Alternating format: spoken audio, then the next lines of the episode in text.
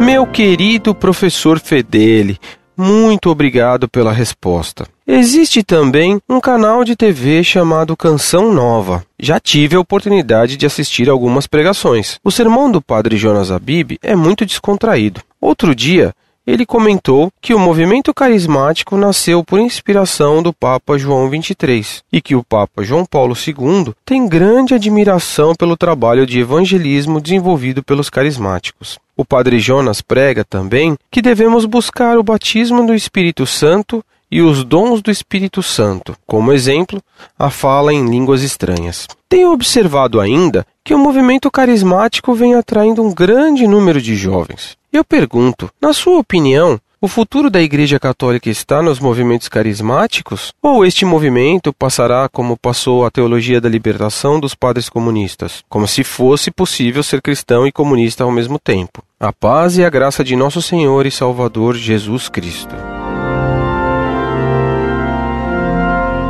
Muito prezado, salve Maria. Acabo de responder uma outra mensagem sua e de modo decepcionante, pois não pude atendê-lo. Minha ignorância sobre livros é maior do que meu desejo de atendê-lo. Quanto ao padre Jonas Abib, nunca assisti seu programa, pois não tenho TV. Mas acabo de responder a um consulente fazendo um ligeiro exame de dois opúsculos dele. A Bíblia foi escrita para você e aspirai os dons espirituais, que são lamentáveis. Neles há erros graves, como, por exemplo, a defesa de que devemos ter certeza de já estar salvos. Essa é uma tese condenada pelo Concílio de Trento. E se isso fosse verdadeiro, para que seria então necessário ler a Bíblia ou aspirar aos dons do Espírito Santo?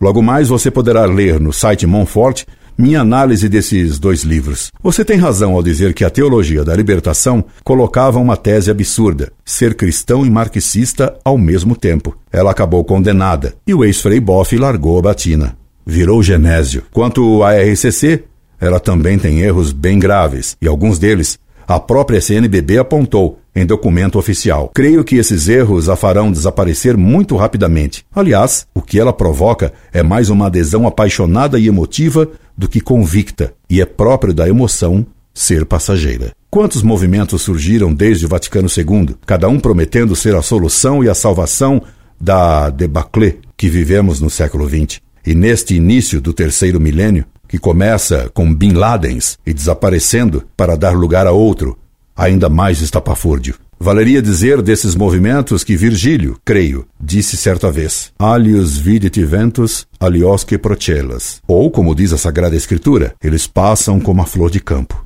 Toda a carne é feno, e toda a sua glória é como a flor do campo. Secou-se o feno e caiu a flor, porque o sopro do Senhor passou sobre ele. Verdadeiramente o povo é feno. Secou-se o feno e caiu a flor, mas a palavra de nosso Deus permanece para sempre. Sopro de Deus é sua palavra. É porque esses movimentos não se fundamentam sobre a verdade. O sopro, ou o verbo de Deus, é que eles não permanecem, mas passam como a flor do campo. E alguns, desgraçadamente, nem são flores que se cheirem, não têm o bom odor de Cristo. Só a palavra de Deus permanece e o que se fundamenta nela.